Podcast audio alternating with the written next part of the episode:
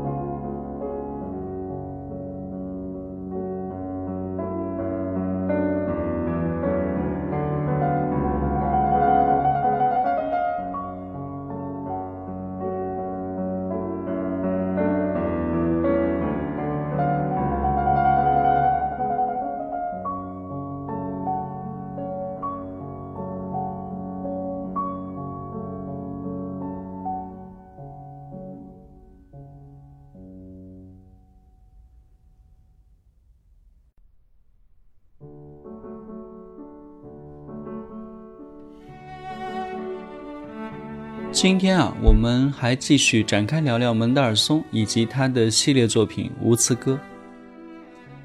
正如前面在《古诺》和《婚礼进行曲》两集中提到过，门德尔松呢出身高贵，家庭富有，一生都没有像其他很多音乐家一样为生计发过愁。而且他少年天才，很早就成名了。除了发掘巴赫的主要作品之外，他自己也创作了大量的优秀作品。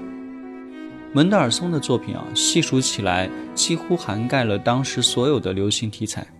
包括钢琴奏鸣曲、室内乐、管弦乐、宗教圣乐、艺术歌曲等等。不过，在音乐史上，一位作曲家想要名垂青史，除了作品流传度高、创作技巧精妙之外，或许还有更重要的一点，就是他是否有自己独有的东西。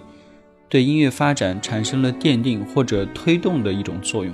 比如说啊，比如创立一种新的音乐题材。很幸运的是，门德尔松就首创了钢琴独奏曲题材无词歌，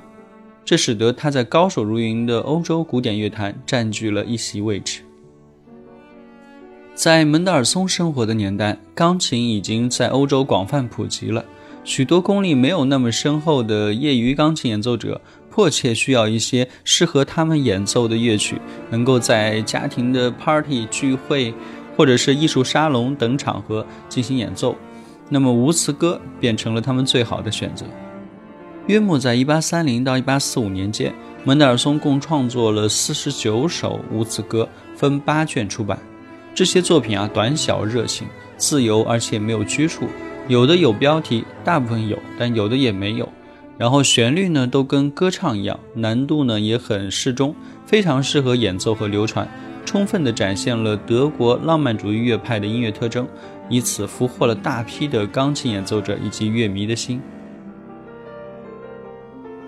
简单来说啊，无词歌等于是将传统艺术歌曲中的声乐部分交给钢琴统一表达。但其中的旋律呢，又不用像歌曲一样被限制在人声那个狭窄的音域之内，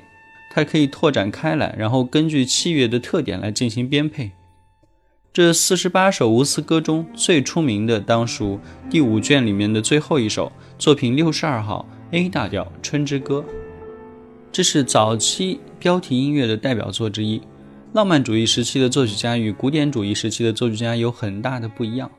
除了体现在弱化了对音乐的平衡性的需求，更加注重音乐的张力之外，或许就是他们特别喜欢创作相对于纯音乐之外的标题音乐了。再者，浪漫主义时期的音乐相对于古典时期，它与其他艺术的形式关系也会更加紧密。那标题音乐的标题呢，可以来自于壁画、史诗、民间传说，也可以是一些情感啊或者自然之类的。比如说，门德尔松就在创作中带入了大量对于日常生活的一些，呃，不同场景的切实的感受。比如说，G 小调作品十十九之六的《威尼斯船歌》，G 大调作品六十二之一的《五月的微风》，E 大调作品三十八之《诗人的竖琴》，还有 C 大调作品六十七之四《纺纱之歌》等等。作曲家非常擅长用音效化的音乐特征来表达所谓的标题或者主题吧，但大多数的标题音乐啊，仍然可以当做纯音乐来欣赏。你不需要知道它的标题或者情节，但依然不影响你的欣赏。只是当听众试着将标题与音乐相结合的时候，往往能够收获一些指向性的乐趣，尤其是以情感或者自然为标题的音乐。人们可以很轻易地从音乐中感受到作曲家创作时的所见所感，进而开始一段穿越时空的联想。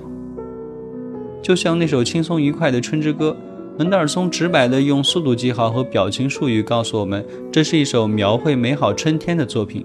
他用旋律的走向和装饰音强化了这个主题。当有了《春之歌》这个标题之后啊。早春万物苏醒，莺歌燕舞，一片生机勃勃的春景似乎就摆在我们眼前了。门德尔松的心情呢，显然也就更加的舒畅啊，气神清气爽。我们与门德尔松之间的情感连接呢，也是直接的，没有障碍的。但是如果你去掉了这个标题再去听，你依然可以做任何你自己希望的想象啊，比如说小猫在挠线团呀，或者是小孩在一起嬉玩呀等等啊，只要是您能想象的，其实都可以。标题音乐啊，只是给我们的欣赏方式增加了一个指向性的选项。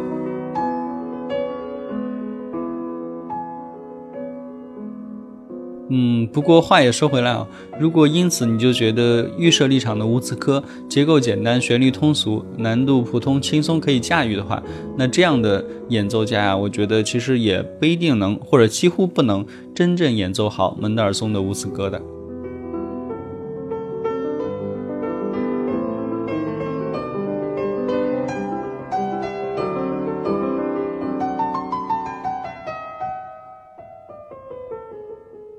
如何保持旋律的歌唱性，这是无词歌演奏最核心的一种表达需求。比如，还是以《春之歌》为例啊，它的高声部旋律呢在上下飞舞，在保持灵动的同时啊，以一个相对连贯的演奏方式，将句子仿佛如歌唱一样在琴键上唱出来。这不是一般的业余钢琴家能够拿捏完美的。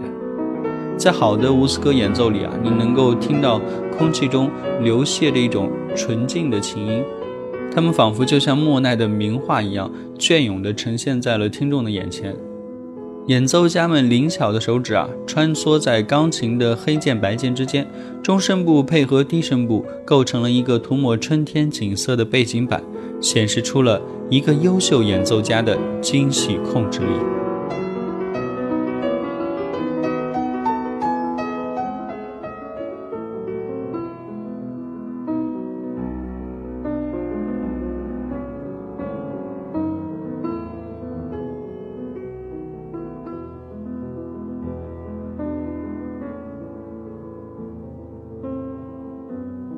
节目的最后啊，我想大胆的在我的节目里面放一首我自己重新编配的春之歌。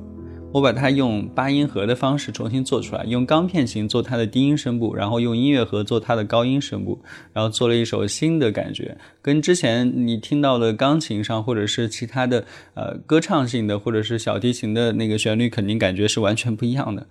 啊，我只是试着放一下，大家如果喜欢的话，可以给我反馈；或者不喜欢的话，也可以欢迎留言给我反馈。